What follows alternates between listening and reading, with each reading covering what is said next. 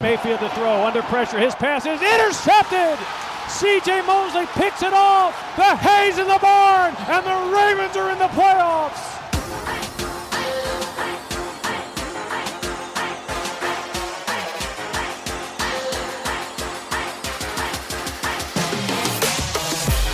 Mayfield with time throws, deflected and intercepted at the 40 yard line. Jimmy Smith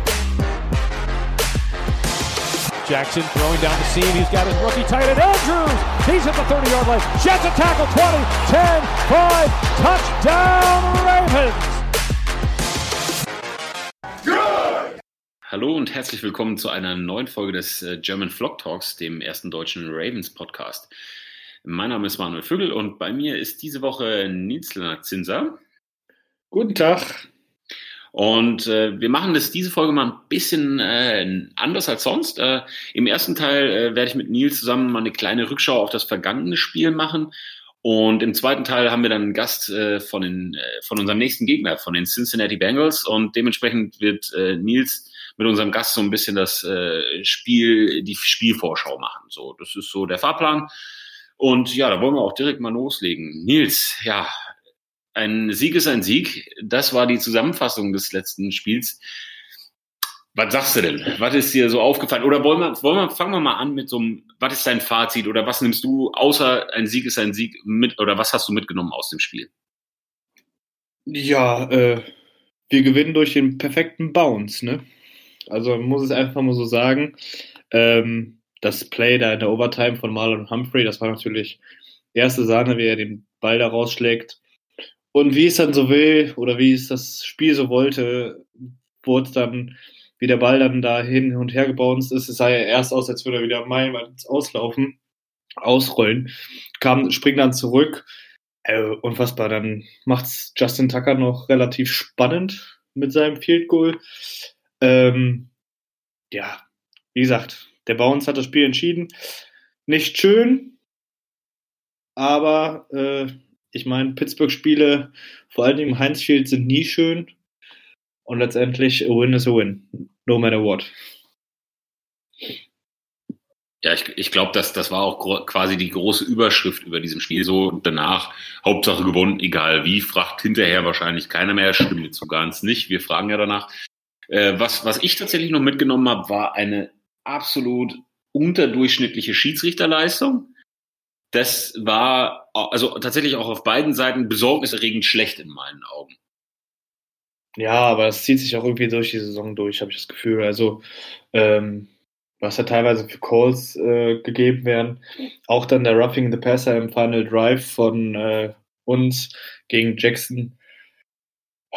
Sagen wir es mal so, da haben wir dann Glück gehabt. Ne? Dann die eine Interception. Gut, da sagen dann viele Leute, das war kein Catch.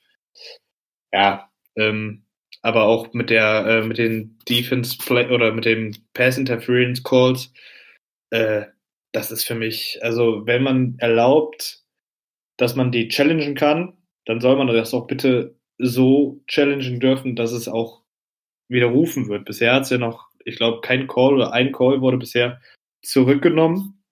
Aber wenn ich jetzt zum Beispiel wieder die Patriots diese Nacht gesehen habe, wo dann ein Call nicht gegeben war, wurde, wo für mich ganz klar war, Pass Interference, äh, ja, verstehe ich nicht so ganz. Äh, dann soll man von vornherein sagen, nee, wir wollen keine äh, PIs überprüfen lassen, dann ist gut. Aber wenn man es überprüfen lässt, dann soll man auch so auslegen, dass, äh, ja, wie es die Regel äh, da gibt. Und das heißt, der Spieler darf nicht, bevor der Ball nicht in den Händen von den Receivern oder bevor der Receiver den Ball berührt, darf er nicht an den Mann dran und äh, ja, wie du schon sagtest, da sind schon einige merkwürdige Calls die Saison dabei, aber äh, sind auch nur Menschen und äh, ja, mal hat man Glück, mal hat man Pech. Was, was ich, oder was mir, was mir noch speziell aufgefallen ist, und das, das ist tatsächlich auch, auch so spielübergreifend irgendwie, auch, auch vor allen Dingen die, die, die Calls, nachdem das auf Tape angeguckt wurde, sind total, also das ist, also es war ja immer so ein bisschen so Münzwerfen, aber mittlerweile ist es so einfach, es ist Wabonspiel. Niemand weiß, was rauskommt. Und das teilweise denkst du, und auch die Kommentatoren, jeder guckt das und sagt, okay, da kommt klar das raus. und dann bleibt der Call so stehen und du denkst dir so, das kann ich nicht verstehen. Ich kann es nicht verstehen. Und das ist, also geht ja auch einigen Analysten so, wenn man, wenn man so äh, die Kollegen beim Fernsehen mal anguckt, also da ist ha, schwierig. Also, aber da ist auf jeden Fall sehr viel Luft auch nach oben, wenn man das quasi mal von den Ravens weg sieht, die Refs, ah. Ja, aber andererseits ähm, finde ich den Ansatz auch eigentlich richtig. Also, ja klar, du hast so den Ansatz mit dem Videobeweis und du willst das Spiel fairer machen. Aber wenn da strittige Entscheidungen sind, dann äh, immer pro Schiedsrichter sein. Ähm, ja, ich bin ein Fan davon. Also ich war auch früher beim Fußball ein Befürworter, wo man sagt, ja, oh, Videobeweis macht das alles äh, fairer und toller. Ähm, aber jetzt haben wir ja gesehen, das macht es nicht fairer. Und da sind dann auch wieder ganz viele Sachen, wo diskutiert wird. Der eine sieht so, der andere sieht so. Äh, dann lass den Schiedsrichter entscheiden und wenn der Schiedsrichter so entschieden hat, auch wieder bei der Interception. Ne? Ich meine, der Schiedsrichter sieht so, wie der ein oder andere Experte sieht so. Letztendlich hat der Schiedsrichter eine Interception gewertet, dann soll es auch so stehen gelassen werden. Wenn sie jetzt gesagt haben, das wäre ein Incomplete Pass, hätten sie nach dem, äh, nach dem Videobeweis gesagt, ja, es ist ein Incomplete Pass. Also, äh, ja, was die Schiedsrichter zuerst sehen, das sollte und dann sollst du auch wirklich einen ganz klaren Beweis dafür haben, dass es äh, nicht so ist, weil sonst kannst du die Schiedsrichter demnächst einfach weglassen und einfach alles per Video machen und äh, das ist auch nicht Sinn der Sache. Von daher, wie ich schon sagte, es ist nicht immer für dein Team, aber vieles ist halt, in dem einen Spiel läuft es gegen dich, in einem anderen Spiel läuft es für dich, dann hast du einfach mal Glück mit dem Call. Das ist immer mal wieder mal so, mal so. Und dementsprechend, ja, ne, klar kann man sich darüber aufregen. Äh, ich weiß nicht, ob ich jetzt auch so argumentiert hätte, hätten wir das Spiel verloren.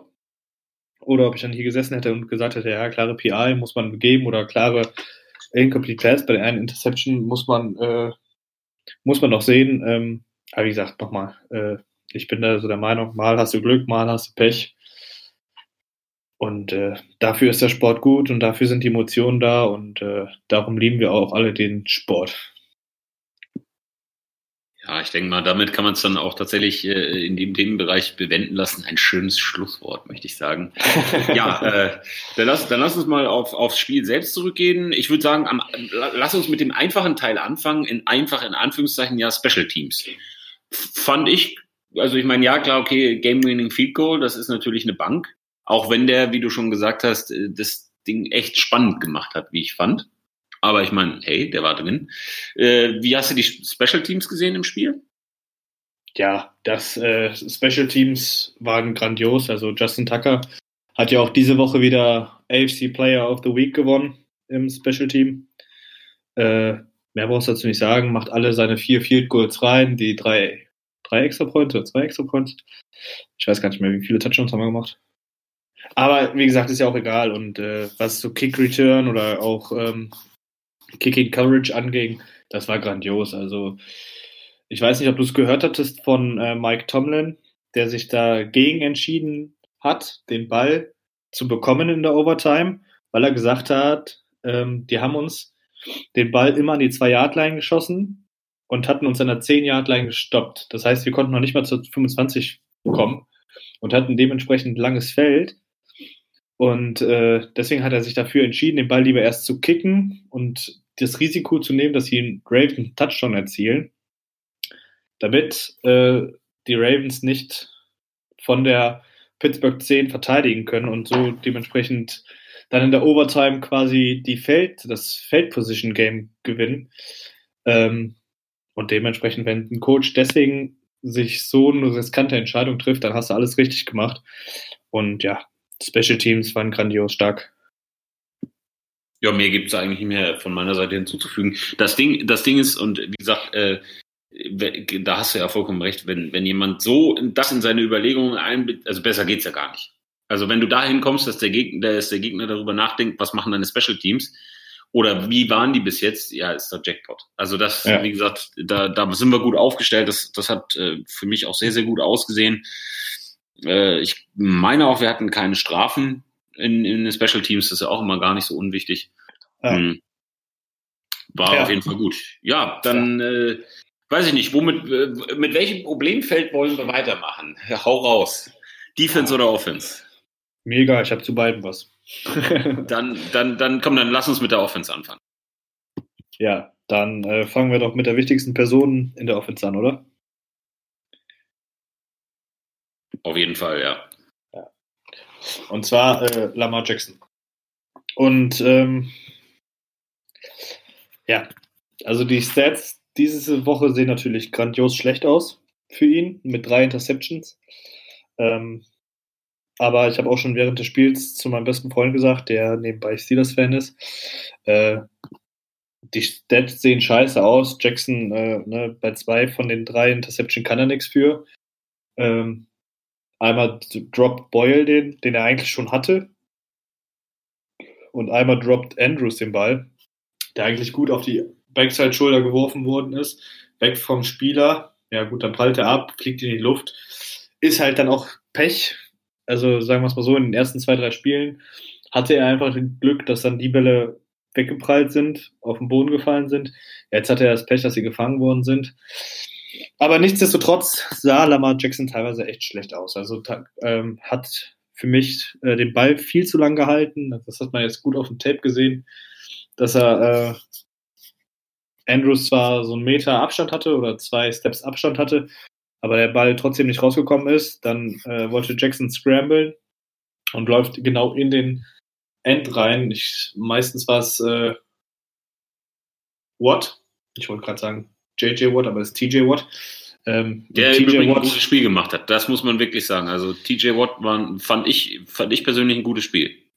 Ja, also die Steelers Front ist ja eher allgemein sehr gut. Ähm, aber nochmal, viele Sacks sind auch da, einfach dadurch entstanden, weil erstens Jackson den Ball zu lange gehalten hat und zweitens er dann in den äh, in den Pass Rush reingelaufen ist, was man von ihm eigentlich so nicht kennt. Normalerweise hat er ein gutes Pocket Movement, das heißt, er weiß ganz genau, wo die freie Lücke ist, wo er dann rausscramble kann und sich Zeit erkaufen kann.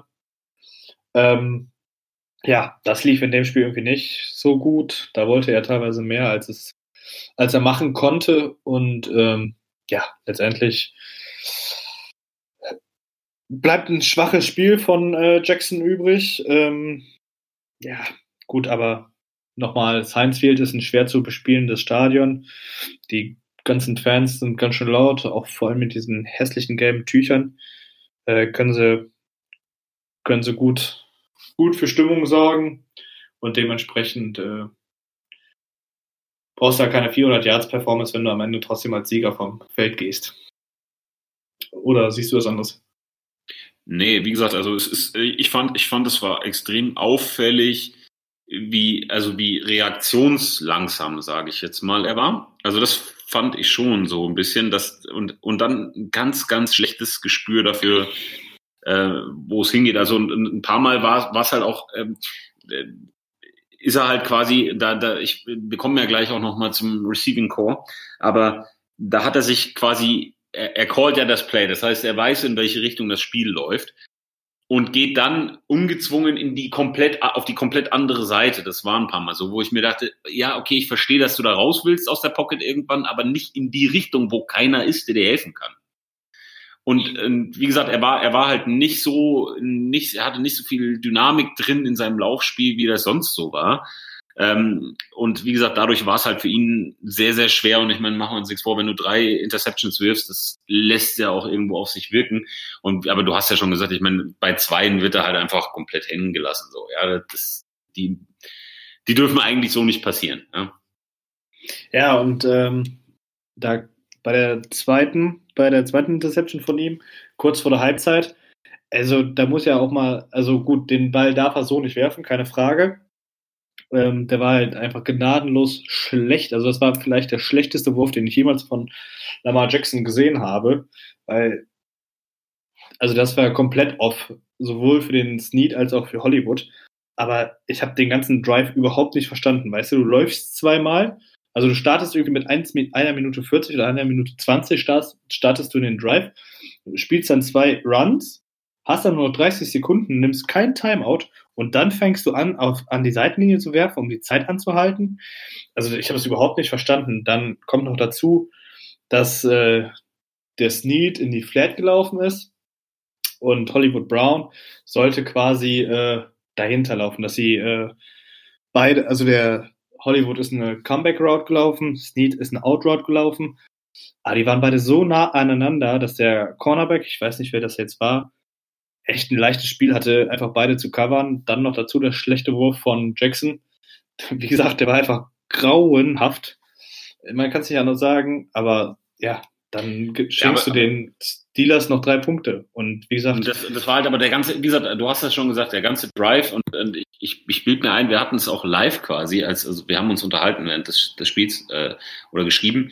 Ich habe den ganzen, also ich habe auch das Konzept nicht verstanden dahinter. Also von nee, vorne also bis hinten dieses ganze, weil, weil dann, dann, dann macht die Zeit tot. Dann macht die Zeit tot, wenn du sagst, okay, nee, wir machen nichts mehr und Gutes, dann macht die Zeit tot. Dann Geh mit einer sieben Punkte Führung in die Halbzeit, du kriegst ja. den Ball. So. Ist, ist, also ist, ist, ist, eine Taktik, kann man ja machen. Ich meine, machen ja. ganz viele so. Und ich ja, meine, ist nicht schön, aber hätte ich, also mit einer Minute 40 und drei Runs hätte ich irgendwie verstanden. Aber, aber so, ja. das war halt so. Also entweder, entweder, so, ja, aber entweder du wirfst und versuchst noch die Punkte zu bekommen oder du läufst und gehst in die Halbzeitpause. Aber so sind genau. sie erst gelaufen und dann werfen sie auf einmal. Also das war vom äh, Management war es richtig scheiße vom Game Management. Ich weiß nicht, wer da gesagt hat, ja, wir laufen jetzt erstmal zweimal und dann äh, passen wir.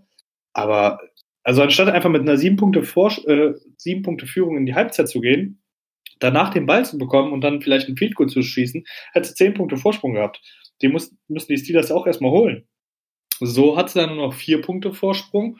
Ja gut, der Drive nach der Halbzeit endet dann mit der Interception. Die hätte auch nicht so äh, kommen müssen. Ne? Gut, wenn Boyle den festhält, ist das ein 1A-Wurf mit einem 1A-Catch. Ja, und dann stehst du am Ende da und verlierst fast das Spiel wegen so einer dummen Entscheidung.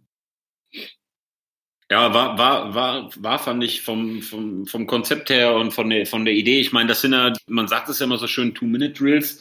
Die laufen ja eigentlich auch in der Spielvorbereitung jede Woche. Eigentlich. Ja. Ja. So, und das Ding ist, da musst du eine Idee haben. Was mache ich jetzt? Und ich, wie gesagt, ich hätte es verstanden, wenn man gesagt hätte, okay, wir spielen das Ding safe, spielen unsere Führung und sagen, okay, wir laufen dreimal. Und wenn man First Down bekommt, überlegen wir vielleicht nochmal, aber ansonsten machen wir die Zeit tot. Hätte ich, hätte ja. ich okay gefunden. Aber so, ja. das war halt irgendwie nichts Halbes und nichts Ganzes und, und, und dann, und genau. dann so, so, so, so, so ein Null-Bock-Wurf irgendwie am Ende. Ja, wo genau, ich mir so denke, genau. ey man, das passt, das hat genau noch in die Situation gepasst, wo ich mir denke, der Drive ist irgendwie schon nicht nachvollziehbar und dann noch so ein Ding. Ja, genau so.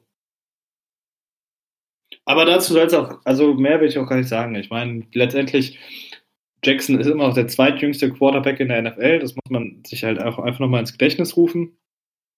Dass er jetzt nicht der überragende Passer ist, das wissen wir alle.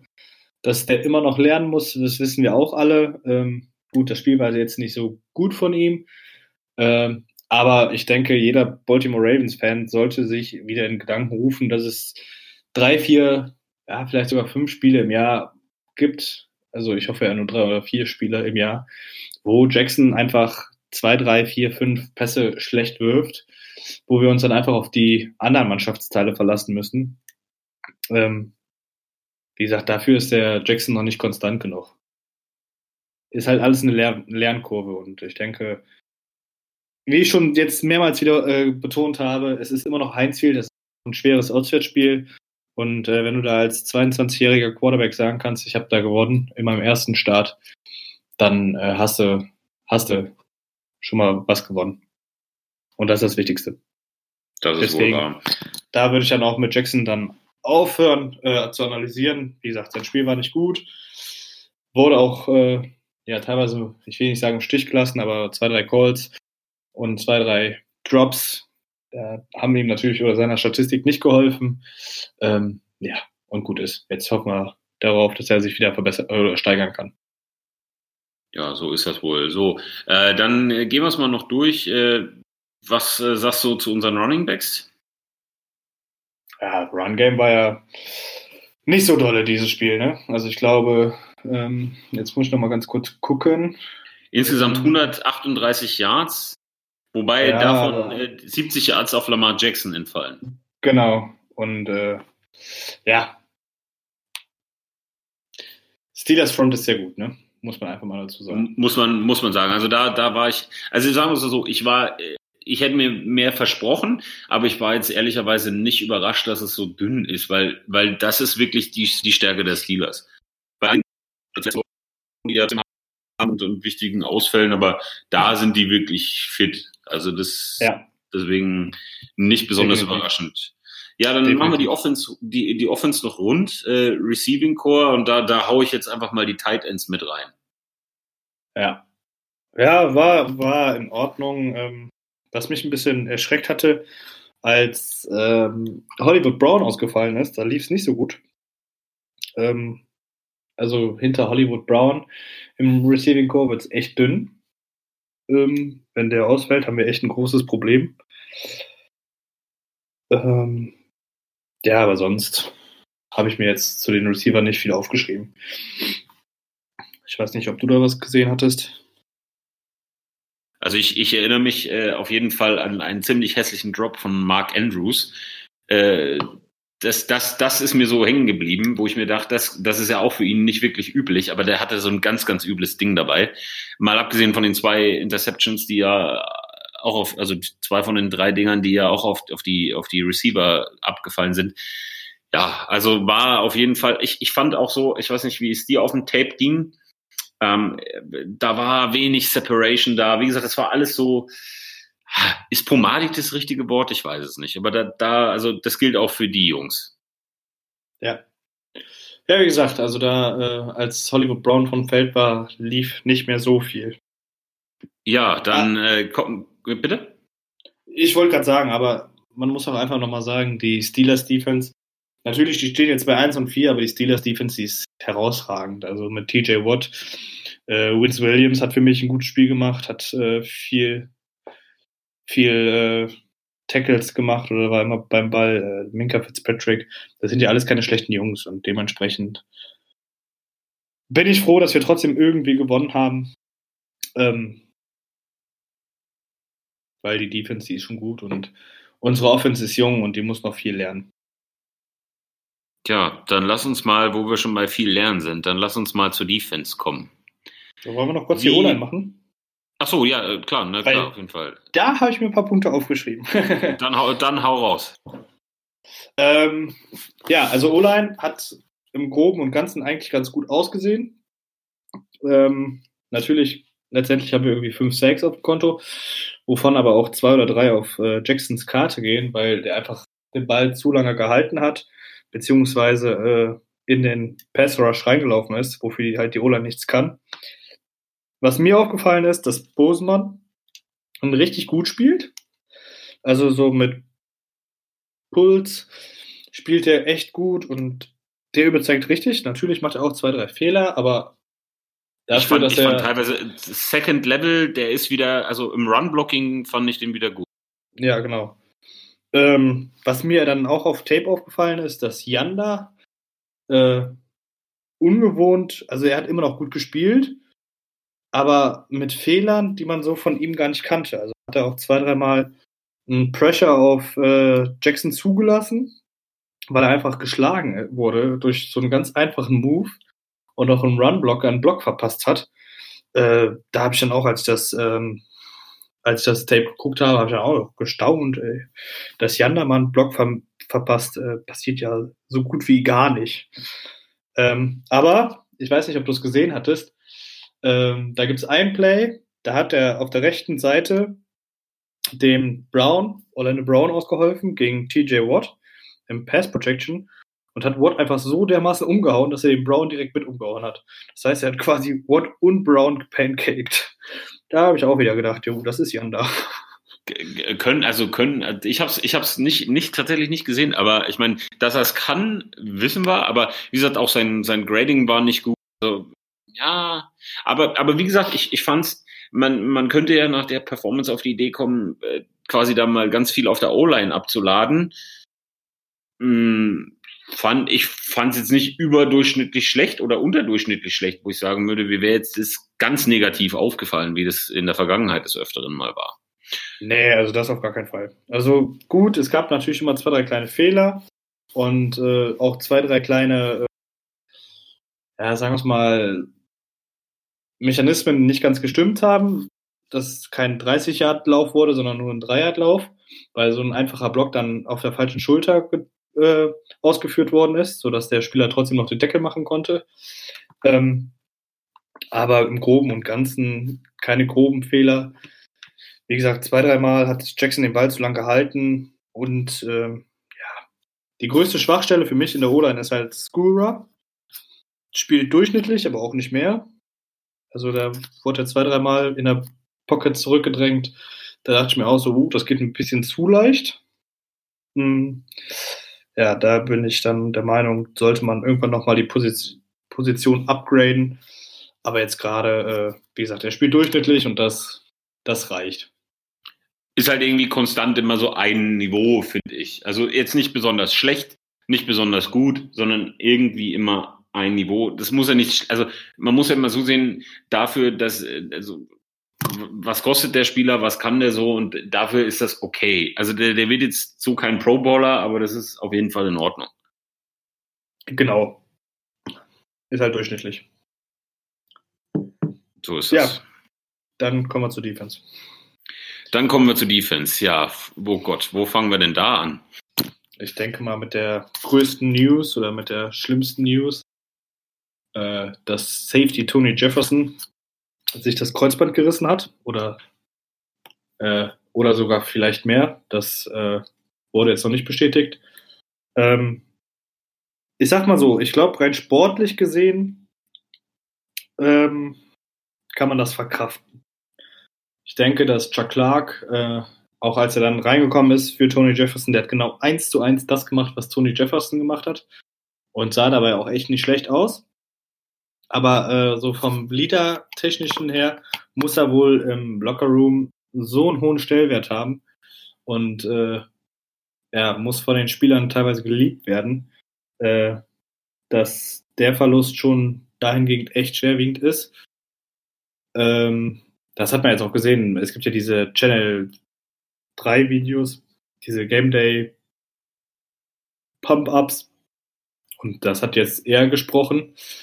Ähm, ja, wie gesagt, also er ist eine Person, die echt respektiert wird bei uns in der Organisation, so vom rein menschlichen her und dementsprechend tut mir das dann auch weh, wenn so ein Leader das Feld verlassen muss und äh, ja, nicht, nicht äh, teilnehmen kann.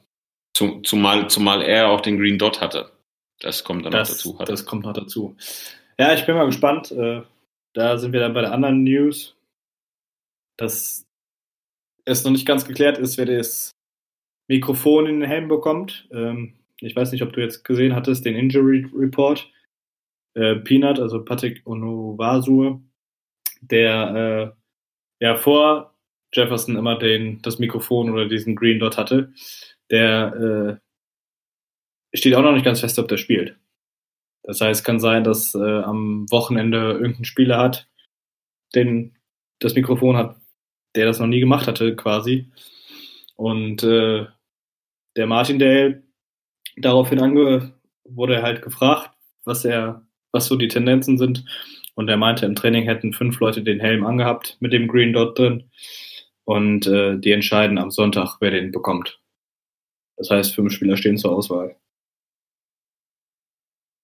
Ist, ist, halt immer, ist halt immer so eine Sache, muss man ehrlicherweise sagen. Also Peanut hat halt die Woche noch gar nicht trainiert. Ich meine, am, am, am Mittwoch war ja gefühlt niemand im Training. Da hatten wir, ich weiß gar nicht, also war irgendwo, habe ich gelesen, über ein Drittel, also knapp ein Drittel, das nicht mit trainiert hat. Also das war ja Wahnsinn. Ähm, ja, man muss halt sehen, ich, ich bin, ich, äh, es ist halt eigentlich eine Position, wo du stabil brauchst und äh, Stabilität brauchst und jemand, der das kann, muss man, muss man mal sehen. Für, also ich habe auch noch gar keinen Dunst, wen sie dann nehmen, wenn, wenn Peanut ausfällt. Ich sag mal, er wäre für mich äh, trotz seiner nicht immer überragenden Leistungen momentan derjenige, den ich da am liebsten gesehen hätte, weil er das halt schon gemacht hat. Ähm, aber man muss halt gucken, Ja, für was ich sich glaub- entscheiden. Ich tendiere im Moment ein bisschen zu Brandon Carr oder Earl Thomas. Ähm, einfach Brandon Carr, auf den Jungen kannst du dich verlassen. Der ist ein Veteran durch und durch, auch hoch anerkannt im äh, Lockerroom. Und äh, ja, für mich eigentlich so der logische Nachfolger. Äh, dann ein anderer hat über Brandon Williams spekuliert. Ist natürlich auch so äh, ein bisschen schwierig. Ähm, ja, keine Ahnung. Wir werden uns überraschen lassen müssen. Ja, so ist das. Ja, ähm, das waren sicherlich die News. Äh, ansonsten, ja, was gibt's zu dem zu dem Spiel gegen die Steelers noch zu sagen? Also, was mir natürlich persönlich aufgefallen ist, und das dürfte wahrscheinlich auch mal abgesehen von dem Ausfall jetzt äh, ziemlich sicher die größte Baustelle sein. Wir haben exakt einen Sack gehabt. Ja, Pass Rush ist voll das Problem. Also ich habe heute noch den ähm, Podcast von Ken McCusick gehört, Filmstar Ravens, und der meinte, bei jedem, also die Ravens haben irgendwie zehnmal geblitzt oder so und der Gegner hat einen Durchschnitt von 9,5 äh, Yards gemacht. Ähm, ja, das ist grausam. Also wenn du blitzt, dann hoffst du natürlich, dass du den Sack bekommst und die haben ganz, ganz genau einmal den Sack bekommen und sonst nur äh, ja, Yards zugelassen. Und ja gut, wenn der Pass Rush nicht stimmt, äh, kannst du natürlich die besten Cornerbacks haben, äh, dann wird irgendwann mal ein Receiver frei. Nichtsdestotrotz sah das in der Pass Defense schon wieder deutlich besser aus als die Wochen davor. Ähm, auch gerade Josh Bynes hat einen direkten richtig guten, guten Start gehabt. Äh, natürlich hat er dann noch einen Pick. Äh, ja, das nötige Glück gehabt. Ich fand aber auch so, er war, er war aber auch immer, also gerade in, in, der, in der Laufverteidigung war er eigentlich immer am, am Ort des Geschehens. Also ich fand, das war ein guter, sehr guter Einstand, muss ich sagen. Also mir ja, ist der, auf jeden Fall, er, ist, er, ist, er, ist, er war auffällig unterwegs. Also das äh, und er hat ja nur drei Tage trainiert, ne? Das muss einfach. Das, das kommt dazu. Und und und die, also ich ich ich habe teilweise, er hatte auch die gleiche Nummer und ich dachte immer, weil auch die Frisur recht ähnlich ist, habe ich mir gedacht, oder oh, ist wieder C.J. Mosley. Ist natürlich nicht so, ja. aber ähm, er war wirklich sehr aktiv und und und ja. sehr, sehr gutes und sehr, sehr solides Debüt. Wenn er da darauf aufbauen kann, wird es eine gute Verstärkung. Ja, also gut, schlechter ging es nicht mehr. Man muss es halt einfach mal so laut und deutlich sagen. Äh, dadurch, dass er dann wieder auf den Mike gegangen ist, glaube ich, äh, konnte halt der Peanut wieder auf Weakside Linebacker gehen. Ähm, hat da auch wieder besser gespielt, immer noch, noch nicht das, was wir aus letzter Saison gewohnt sind, aber ich meine, wenn du einmal im ich sage jetzt mal, im Formtief bist, dann ist es natürlich auch schwer, da rauszukommen. Dann brauchst du schon so zwei, drei Spiele, um mal, also zwei, drei gute Spiele, um das Selbstbewusstsein wieder zu haben. Und äh, ja, da, da habe ich jetzt auch keine Wunder erwartet. Zumal, Trotzdem, zumal man, wie ich, wenn ich, wenn ich kurz einhaken darf, zumal man ja sagen muss, die, die Steelers haben da ja auch, wie ich finde, extrem gutes Playcalling gehabt in der Offense, weil die brutal viel Traffic in der Mitte gemacht haben was natürlich äh, auch extrem viel Arbeit bedeutet hat. Also ich fand, ich fand, dass da, die haben, ich fand, das war sehr gut zu sehen, wie die versucht haben, die Manndeckung zu attackieren und so. Also so im Playcalling und da war es dann natürlich, da war ein paar Mal einfach auch zu spät, aber es war extrem schwer, das zu verteidigen, fand ich. Also ja. so vom. Ja, die Ravens haben natürlich auch viel äh, Man-Cover gespielt. Er hat mir auch drüber geschrieben, warum die immer dann so, so viel frei sind gegen Man Coverage sind Crossing Routes einfach das tödlichste, was es gibt. Das haben die Steelers gut gemacht, das muss man natürlich auch sagen. Dann hatten sie noch Quarterbacks. Äh, wir müssen ja leider sagen Quarterbacks, weil Mason Rudolph ja dann ausgeschieden ist. Ähm, haben sie einfach extrem gut gemacht und so den Quarterbacks das Spiel leicht gemacht. Und äh, ja, klar, im Spiel regt sich dann darüber auf, warum das so leicht geht. Ja, manchmal kann Football ganz leicht sein. Und äh, ist halt super schwer zu verteidigen, wenn du halt viele Leute brauchst, um den gegnerischen Quarterback unter Druck zu setzen, weil es deine von vorne schafft. Ähm, ja, dementsprechend, äh, du kannst nur noch von Woche zu Woche besser werden. Wie ich ja schon sagte, schlimmer kann es nicht mehr werden. Äh, jetzt Josh Bynes konnte jetzt noch eine Woche trainieren. Äh, bin ich mal gespannt, wie es jetzt am Wochenende aussieht, ob der nochmal einen Step nach vorne macht. Aber äh, nichtsdestotrotz sah es ja auch schon ganz gut aus, was er da, obwohl der echt den ganzen Sommer über kein Team hatte, äh, hätte ich nicht erwartet, dass er schon so viel spielt. Das, das muss, wie gesagt, das muss man ja auch immer mit, mit einbeziehen in die Bewertung. Gerade weil er halt raus war. Das ist brutal schwer, einfach dann wieder reinzukommen. Und er war ja wirklich kaum trainiert und er war da und ich fand das wirklich, der hat irgendwie, weil manchmal erwartet man ja dann, okay, das, das läuft gar nicht oder der macht irgendwelche groben Schnitzer oder so, aber war völlig in Ordnung. Also das auch noch nicht perfekt, klar nicht. Ist auch schwierig, glaube ich, gewesen in dem Spiel irgendwie, äh, weil selbst Marlon Humphrey hat kein perfektes Spiel gemacht, obwohl er natürlich äh, uns das Spiel am Ende dann tatsächlich auch irgendwo gewinnt. Aber aber das, ähm, das war jetzt, glaube ich, kein Spiel, wo man sagen kann, man kann eine perfekte Leistung irgendwie erwarten oder so. Ja. Ja, und damit sollte es auch dann alles gesagt sein. So also ist das gesagt, alles klar. Chuck Clark äh, wird Tony Jefferson, gehe ich mal davon aus, äh, ersetzen und nicht Elliott. Viele hoffen natürlich auf Elliott. Äh, aber ich denke, Chuck Clark ähm, ist einfach die sinnvolle Alternative. Hat letztes Jahr, als äh, Tony Jefferson schon ausgefallen äh, ihn ersetzt, hat dann auch einen Pick gegen Mahomes gefangen. Ähm, ja, und ich freue mich auf ihn. Ich bin gespannt, was er jetzt die restliche Saison zeigt. Und ich habe auch schon einen Bericht gelesen, aber ich hoffe es natürlich nicht, ob äh, Tony Jefferson sein letztes Spiel als Raven gehabt hat. Ähm, weil wenn wenn Chuck Clark jetzt gut spielt, nach der Saison kommen die Ravens relativ günstig aus dem Vertrag raus. Dann geht es natürlich mit dem Jungen. Und äh, ja, das ist jetzt seine Chance zu zeigen, dass er, dass er ein Starter werden kann. Äh, wie gesagt, ich bin gespannt, was er jetzt zeigen wird. Ja, und ich, ich glaube ich glaub auch, man, man, muss, man muss auch jetzt mal ganz klar sagen, ohne dass ich eurem Vorgewicht jetzt zu viel vorweggreifen will, das ist, glaube ich, auch ganz gut, dass, also man darf den Gegner nie unterschätzen, das ist äh, das A und O in dieser Liga, aber es kommt zumindest ein Gegner, der vielleicht ein angenehmerer erster Gegner ist zu bespielen, als das jetzt vielleicht die Pets sind oder so jemand. Ja. Ja. Ich meine, klar, stimmt. du kannst, du kannst irgendwie, du kannst irgendwie nur verlieren, das ist klar, aber das Ding ist, du kannst halt auch, also du hast jetzt nicht das krasse Qualitätspotenzial, zumal ja, also wobei das raus ist, aber AJ Green wohl ausfallen wird wieder weiter. Ähm, ja. Ja.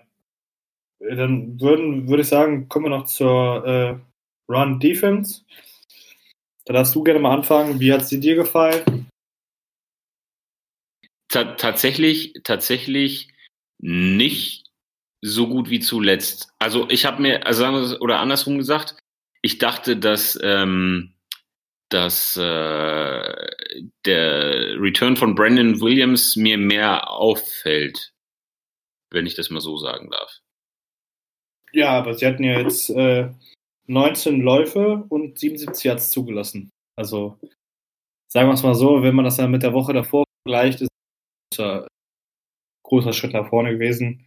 Gerade bei der starken O-Line von den Steelers, die ja äh, traditionell immer gut ist und das Run-Game bei denen eigentlich grundsätzlich immer läuft, wegen dieser O-Line. Ähm, ja, mit 19 und 77 Yards. Bisschen nicht gut, aber auch nicht schlecht. Mittelmäßig. Und, also äh, man, man, hätte, man hätte sich vielleicht mehr, oder ich formuliere es mal anders, ich habe mir vielleicht ein bisschen mehr, mehr erhofft, auch noch stabiler ist aber wir, wir haben es ja schon ein paar Mal gesagt, das ist ein super schweres Auswärtsspiel in einem super eklig zu bespielenden Gegner, also Stadion auch und so. Und da, dafür war es auf jeden Fall, es war auf jeden Fall, also machen wir uns nichts vor, stark verbessert. Also im, im Vergleich zu Vorwurf. Ich hätte mir ein bisschen mehr versprochen, weil ab und zu, äh, ah, weiß ich nicht. Da ja, aber das, das ist, glaube ich, der Gedanke, weil du musst einfach davon wegkommen, dass die Ravens eine gute Defense haben. Also ich weiß, das ist super schwer, weil es traditionell immer so ist, dass die Ravens, ich sage jetzt mal eine Top 5, Top 10 Defense hatten. Aber das, was wir jetzt bisher gesehen haben, ist einfach, ich, so leid es mir auch tut, zu sagen zu müssen, ist halt eine durchschnittliche Defense. Sowohl im Lauf als auch im, gegen Pass. Und äh, dementsprechend äh, musst du das auch einfach mal so betrachten. Du lässt 77 Yards zu, das ist nicht gut, das ist nicht schlecht, das ist durchschnittlich. Ne? Dazu hast du dann 192 Passing Yards. Nochmal, im, im Gegensatz zu der Woche davor, wo es grandios schlecht war, fast schon traditionell schlecht war, wo wir jetzt zwei Spiele hintereinander mit 500 Yards zugelassen haben, ist natürlich ein Spiel mit 260 Yards, äh, ne, 269 Yards so, mit 269 Yards, äh, eine Steigerung. Ähm, Auf jeden Fall. Auch das, was wir erstmal nur erwarten können, bis hierhin, ist meine Meinung. Weil, wie gesagt, man muss sich jetzt erstmal an den Gedanken gewöhnen, dass diese Defense einfach erstmal nur durchschnittlich ist was halt dazu kommt, dass wir in der Secondary viele Ausfälle haben jetzt mit Jimmy Smith, mit Tevin Young, jetzt mit Jefferson. Unser Pass Rush ist schlecht, also der ist ja quasi nicht existent und äh, ja, dementsprechend kannst du nur hoffen, dass es jetzt von Woche zu Woche besser wird. Ähm, aber ja, wobei, wobei, wobei ich, wobei ich halt auch ehrlicherweise sagen muss und und das äh, ist jetzt jedenfalls meine Einschätzung. Ich glaube, dass wir sagen, also dass wir wieder an den Punkt können, sagen können, wir sind eine Top 5 Defense, wirst du ohne personelle Veränderungen und sei es im nächstjährigen Draft nicht erreichen können. Einfach weil ja. Wir haben zweimal sehr, sehr offensivlastig gedraftet auch und, und wenig, also stimmt ja nicht All Thomas. Wir haben ja auch jemanden für Defense verpflichtet, aber der Pass Rush ist halt einfach grauenhaft. Das ist so und nicht so gut, wie wir uns das vorher, ich glaube auch, wie die Ravens sich das vorher gedacht haben oder erhofft haben, sagen wir es mal so. Und ich glaube, ohne personelle Veränderung werden wir da auch nicht hinkommen. Das heißt, man muss wohl für die nächste geraume Zeit, also auf jeden Fall, so sehe ich das, selbst wenn du jetzt noch irgendeinen überragenden Spieler bekommen solltest, was ich ehrlicherweise am Horizont sich nicht abzeichnen sehe, ähm, wird es diese Saison wahrscheinlich sich nicht mehr signifikant nach oben verbessern, aber es wird so sein, dass man sagen kann, wir sind einfach Durchschnitt. Und ja. bis wir da, bis wir da investieren. So, ja.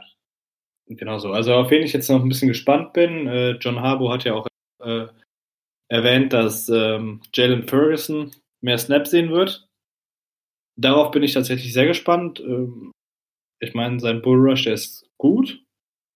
Das haben wir auch schon zwei, dreimal gesagt. Der hat jetzt auch, wo er halt bisher Probleme hatte, ist den Edge zu syndrom Das heißt, dass der Running Back nicht nach außen äh, ausbrechen kann. Das hat er jetzt gegen die Steelers auch hervorragend gemacht, dass er Running Back immer wieder in die Mitte hochcutten musste quasi und dann halt ins ganze Getümmel wieder rein und nicht zum Cornerback ins 1 gegen 1.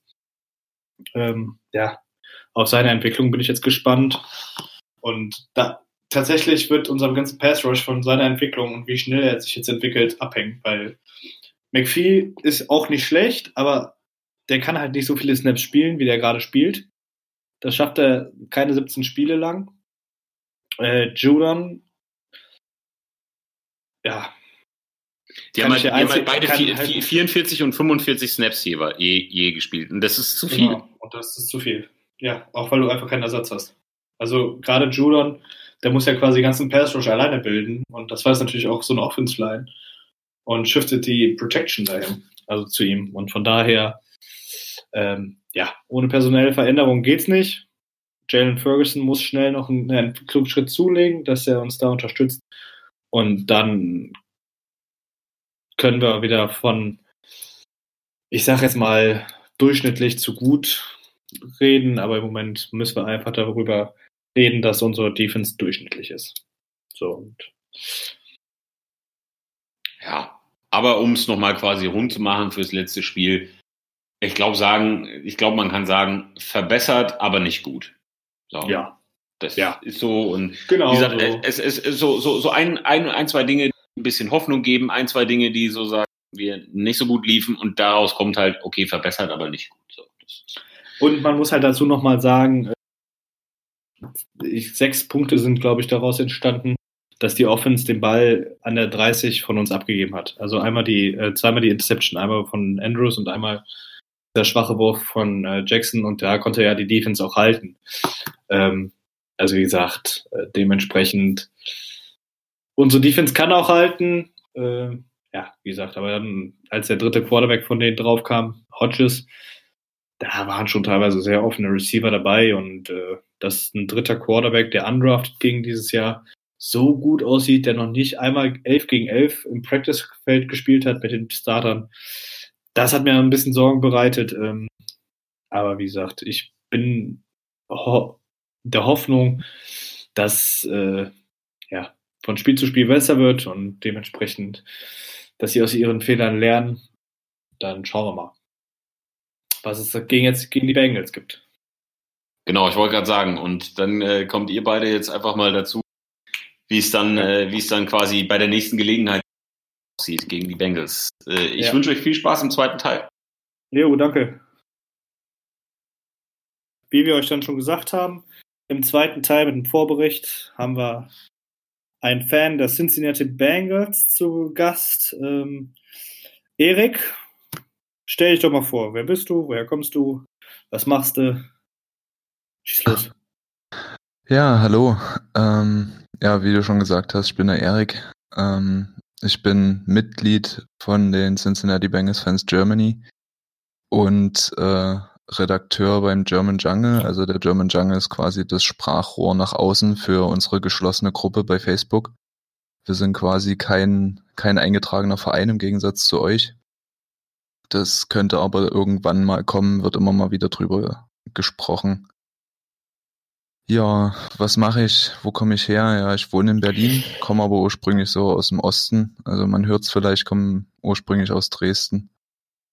Und äh, ja, meine Freizeit wird momentan, dadurch, dass Nummer Season ist, äh, größtenteils durch Football ähm, bestimmt. Wir haben selber unseren eigenen Podcast, da war Felix von euch schon zu Gast. Deswegen freue ich mich, dass ich heute hier bin und dass wir ein bisschen über das Spiel reden können zusammen. Ja, äh, wir freuen uns auch, dass es geklappt hat. Ist ja jetzt doch ein bisschen spontan gewesen. Ähm, aber wie gesagt, hat geklappt. Wir freuen uns. Ähm, dann würde ich sagen, gehen wir auch direkt in das Spiel rein. Baltimore Ravens gegen die Cincinnati Bengals. 19 Uhr am Sonntag zu unserer Zeit im M&T Bank Stadium zu sehen auf dem NFL Game Pass. Ähm, ich würde zuallererst, bevor wir jetzt in die Thematik reingehen, würde ich erstmal mit dem Injured Report auf, äh, anfangen. Ähm, also vielleicht sollte man dazu sagen, wir nehmen jetzt am äh, Freitag auf. Dementsprechend hat man da ganz zuverlässige Quellen. Für die Ravens ist es halt eigentlich das Peanut, also Patrick Unuvaso, unser Mittellinebacker, und ähm, Marquise Hollywood Brown noch äh, mit einem Fragezeichen versehen sind. Wurde heute gesagt, dass beide äh, Game Time Decisions werden. Das heißt, dass vor Sonntag wir nicht erfahren werden, ob die spielen. Äh, Mark Andrews sollte, hat heute trainiert, sollte spielen können. Und äh, unser Cornerback Jimmy Smith wurde für das Spiel gestrichen quasi. Der ist noch nicht fit geworden. Dementsprechend wird er am Sonntag noch nicht dabei sein. Wie sieht es bei euch aus? Ähm, ja, wir haben ja gerade schon mal drüber gesprochen. Also äh, als ich vorhin nochmal auf dem Injury Report geguckt habe, da fragt man sich wirklich, ob wir noch 53 Leute zusammenbekommen. Ähm, also es ist nicht ganz so schlimm wie letzte Saison, aber äh, ich glaube, die Ausfälle, die am, am schwersten in der Offense äh, sich, sich auswirken, ist nun mal immer noch der Ausfall von AJ Green. Der stand aber mehr oder weniger überraschenderweise gestern das erste Mal ähm, eingeschränkt auf dem Feld. Also er hat Position Drills gemacht nach seiner ähm, Knöchelverletzung in der Preseason. Dann ist unser Offensive Tackle Andre Smith für das Spiel ähm, auch mit einer Knöchelverletzung raus.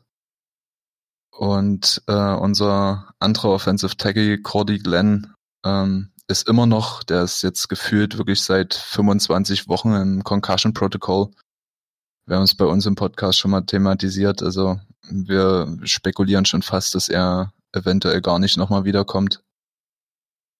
Ähm, ja, auf Defensive-Seite ähm, sind äh, unsere Edge Rusher Carrie Wynn immer noch mit der Concussion raus.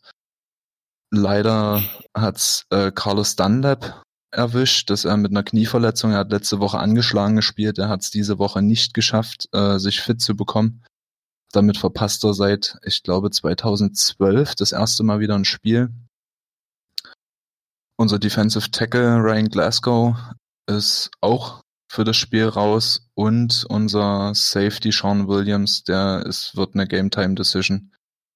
Alle anderen, die auf dem Game, äh, auf dem Injury Report stehen, also gerade so eine, so eine Key Player wie äh, unsere Offensive Guards, Michael Jordan, John Miller, und äh, unser Linebacker Nick Vigil ähm, sollten aber fürs Spiel auf jeden Fall bereitstehen. Und unser Wide Receiver Alex Erickson und Special Teamer, der musste letzte Woche mit einer Concussion vom Feld gehen.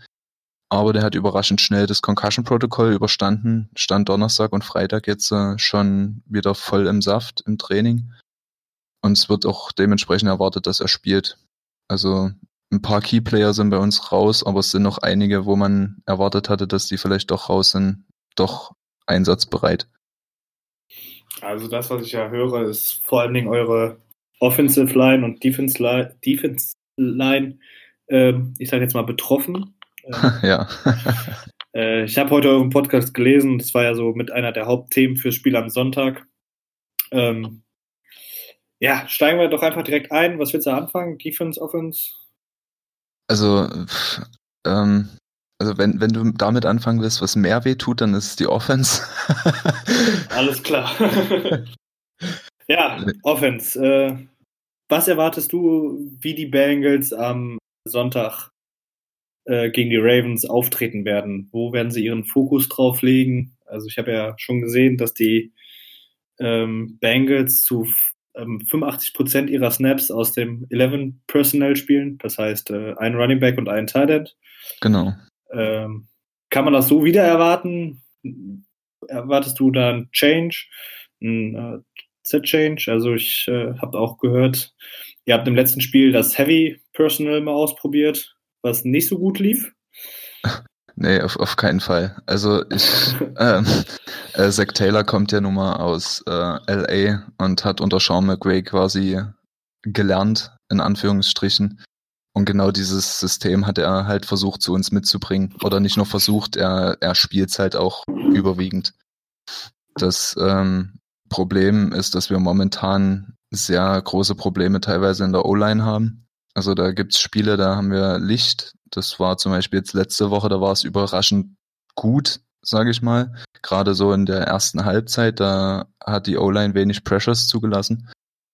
Aber dann gab es natürlich auch Spiele wie gegen Pittsburgh, wo Andy Dalton achtmal gesackt wurde, wo kein O-Liner irgendwie aus der Schuld genommen werden kann, dass über jeden O-Liner mindestens ein Sack zugelassen wurde. Und das sind dann halt so eine, so eine Key-Punkte.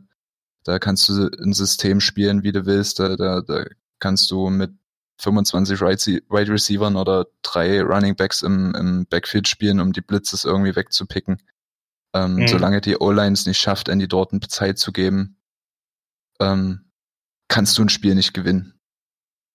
Ja, das ist vollkommen richtig. Ähm, ja, was ist denn so dein Eindruck bisher von Bist du, ja gut, ihr steht jetzt 0 und 5, sieht natürlich nicht gut aus, so vom Rekord her, aber bist du mit deiner Offense, die du wöchentlich siehst, zufrieden?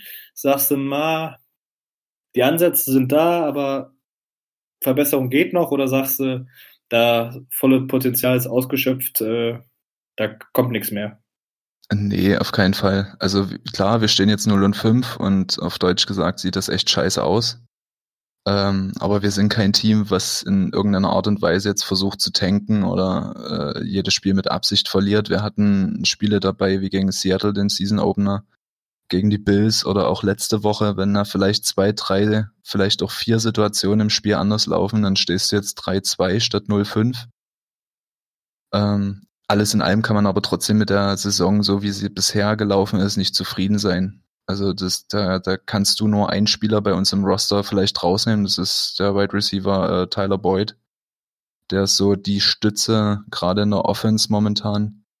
Ansonsten ist Andy Dalton läuft in einer gewissen Art und Weise seiner Form hinterher. Ich habe heute erst gelesen, dass er in 66 Prozent seiner Dropbacks ohne Pressure ist und damit in den 66 Prozent noch 20 Prozent uncatchable Balls äh, passt. Und das ist die zweithöchste Quote in der ganzen Liga. Also er ist momentan von PFF der zweitgerankt, äh, zweitschlechtest gerankte äh, Quarterback er hatte Spiele dabei wie gegen Seattle ähm, oder auch letzte Woche die zweite Halbzeit, wo man sich denkt, äh, da ist er wieder in seiner MVP-Form von 2015. Und dann hat man wieder Spiele dabei, dann wie gegen Pittsburgh, da hat er das erste Mal, seitdem ich ihn gesehen habe, den Helm an der Seitenlinie auf den Boden gepfeffert und teilweise geflucht, wo er sich immer gegen, äh, gegen gewehrt hat. Ähm, wir, wir sind momentan an einem Punkt, wo Kleinigkeiten entscheiden und ähm, ganz viel, gerade ganz viel über die O-Line und unseren Quarterback läuft. Also ja. äh, liegt das jetzt nicht, ich sage jetzt mal an den Coaches, ich sage jetzt mal wie äh, letztes Jahr in, bei den Cardinals, da ne, ließ ja auch nicht, die haben ja auch quasi kein Spiel gewonnen, ähm, wo der Coach dann wieder entlassen worden ist, weil der einfach schlecht gecoacht hat. Glaubst du, es liegt einfach an den individuellen Schwächen oder glaubst du einfach, der Coach, ich meine, ist ja nur noch nun mal ein unerfahrener Coach, den ihr bekommen habt. Ähm, ja, was ist da so deine Einschätzung? Ähm, also ich finde das Play Calling auf jeden Fall verbesserungswürdig. Bestes Beispiel ist letzte Woche. Du fängst mit dem ersten Drive an, wo du knapp 70 Yard Rushing hast, läufst das Feld runter, äh, kommst wieder nicht in die Endzone. Also die, die Red Zone, äh, die, ja, die Red Zone Efficiency bei uns, die liegt bei irgendwas 24 Prozent oder sowas. Also wir sind das zweitschlechteste Team, wenn wir in der Red Zone sind, dass wir einen Touchdown machen. Ähm, das muss ich Zach Taylor auf jeden Fall äh, auf, auf den Hut schreiben. Und auf der anderen Seite ist, wenn du vorbereitest mit einem effizienten und halbwegs funktionierenden Laufspiel, dann musst du halt auch mal Play-Action spielen. Und das vermissen wir momentan absolut. Ähm, auch so tiefe Bälle, also ähm, Pässe 20 Yards oder mehr das Feld runter, vielleicht ein bisschen vertikales Passspiel, was man ja aus LA auch öfter mal gesehen hat, dass die viel mit dem Lauf vorbereitet haben und dann gab es mal eine tiefe Bombe. Ähm, ist Andy Dorton, glaube ich, der zweit- oder dritt äh, schlechteste, in Anführungsstrichen, Quarterback, der mit die wenigsten Pässe downfield wirft. Und äh, ich finde das Playcalling halt ein bisschen ängstlich und der Situation nicht angepasst. Wir haben, wir versuchen ständig unseren eigenen Spielstil durchzubringen, ohne auf Aktionen vom Gegner in irgendeiner Art und Weise zu reagieren. Wenn der Gegner sich umstellt und auf unseren Gameplan reagiert, haben wir das, habe ich persönlich das Gefühl, dass wir keine Antworten darauf finden, auf die Antworten des Gegners. Und äh, ich vertraue Zack Taylor, weil er jetzt bei uns nun mal nach 16 Jahren in einer gewissen Art und Weise einen frischen Wind reingebracht hat. Ähm, und dass dieser Umbruch, klar, mit einem neuen Head Coach und es sind ja auch ein paar andere Coaches gegangen, dass das eine Weile dauert, bis sich diese Automatismen wieder bilden. Ähm, das war vorherzusehen, aber er kann sich auf jeden Fall nicht von der Schuld freisprechen. Ich würde jetzt aber nicht sagen, dass er den Großteil der Verantwortung für die Niederlagen trägt. Das ist jetzt aber meine persönliche Meinung. Das wird in der Community auch teilweise anders kontrovers diskutiert. okay, äh, ja, das wäre jetzt noch so eine aufbauende Frage. Du hast jetzt schon von einem Umbruch gesprochen. Ähm, wie seht ihr als Fans das oder ich sag jetzt mal als Experten? Ähm, gehen wir mal davon aus, dass die Bengals nächstes Jahr einen Top 5, Top 10 Pick haben. Werden die Bengals einen Quarterback ziehen in der ersten Runde oder? Also oder wenn, wenn, wenn du einen Top 5 Pick hast, dann nimmst du einen Quarterback. Also zumindest in unserer Situation. Da führt, an meiner Sicht führt da, führt da nichts dran vorbei. Ähm, wir haben dieses Jahr einen Elf gepickt und haben uns den besten Offensive Liner genommen. Ich denke, wenn wir nächstes Jahr wieder so in die Richtung vielleicht 5 bis 15 fallen, je nachdem, wie die Saison jetzt vielleicht noch mehr oder weniger erfolgreich verläuft, ähm, solltest du punktuell zusehen, dass du dein Team verstärkst. Und unser größtes Need ist entweder die O-Line oder die Positionsgruppe dahinter, die Linebacker. Wir haben ein riesiges Problem zu tackeln. Aber wenn es wirklich so kommen sollte, dass wir an drei oder vier picken, dann nimmst du einen Quarterback, weil du einfach dann den Schritt mitmachen musst. Und dann Hast wird. Entschuldigung. Nee, alles gut. Wie, wie war die? Hast, hast du ein Favorite, äh, wen du gerne bei euch sehen würdest? Hättet ihr die Wahl? Also aus der nächsten Quarterback-Class ehrlich gesagt nicht. Ähm, ich persönlich wäre dann eher ein Fan von der Class danach von Herbert. Ähm, der, der kommt ja jetzt nächstes Jahr in den Draft. Jetzt dieses Jahr schon? Ja. Echt? Oh, ja. Okay. Dieses Jahr muss er. Also er hätte dieses Jahr schon gekonnt, hat sich aber dazu entschieden, noch ein Jahr zu bleiben und jetzt im nächsten Draft mit Tour und Herbert kommt er, ja. Okay, muss ich zu meiner Schande gestehen. Mit, mit den Bengals bin ich relativ ausgelastet und dann noch mit Familie hinten dran. Im College Football läuft so nebenbei ab und zu mal. Ja, ähm, gut. Aber ist ja auch nicht Thema der Sache heute. Also Herbert wäre mein persönlicher Favorit, ja. Ähm, Ich bin jetzt aber auch ehrlich gesagt nicht unbedingt der Meinung, dass wir einen Quarterback brauchen. Felix von euch war bei uns im Podcast definitiv anderer Meinung, dass wir von dort wegkommen, genauso wie ihr äh, jetzt von Flecko die Saison weggekommen seid. Ähm, ich glaube, das ist so ein, so ein persönliches Ding. Viele Zahlen sprechen für Andy Dalton, viele Zahlen sprechen aber auch gegen ihn. Wenn du aber einen Top 5 Pick hast, dann denkst du auf jeden Fall drüber nach, einen Quarterback zu nehmen. Und dann mhm. musst du aber konsequent diesen Umbruchsschritt halt weitergehen. Ja, klar. Äh, ja, genug in die Zukunft geschaut, würde ich jetzt mal sagen. Kommen wir jetzt mal auf das Matchup Offense-Defense. Ähm, du hast schon erwähnt, AJ Green fällt aus, äh, John Ross fällt aus. Äh, bleiben bei den Receivern, die ich jetzt von euch noch so kenne. Ich habe natürlich jetzt Roster nicht komplett im Überblick. Tyler Boyd und äh, du hast ja eben hier Alec Erickson, ne? Genau, Erickson. Ja, bleiben noch übrig. Ähm, wie siehst du das? Also, ich meine, mit Marlon Humphrey haben wir einen Top-Cornerback, der es jetzt geschafft hat, erst oder Beckham aus dem Spiel zu nehmen, also komplett aus dem Spiel zu nehmen und äh, Juju Smith-Schuster sagen wir es mal, zumindest teilweise aus dem Spiel genommen. Wenn der jetzt auf Tyler Boyd geht, wo denkst du, habt ihr dann im Passing Game gegen äh, die Ravens Defense eine Matchup-Waffe, wo du sagst, da müssten die Ravens sich ein bisschen vorfürchten? Oh, gute Frage. Ähm, also klar, äh, Tyler Boyd ist bei uns der der Leading Receiver und gerade im Slot ist er eigentlich unschlagbar, gerade mit seiner Geschwindigkeit und alles, was in irgendeiner Art und Weise in seine Richtung fliegt, ähm, pickt er auch nach unten. Wir haben mit äh, Orden Tate natürlich auch noch einen, der Bälle fangen kann.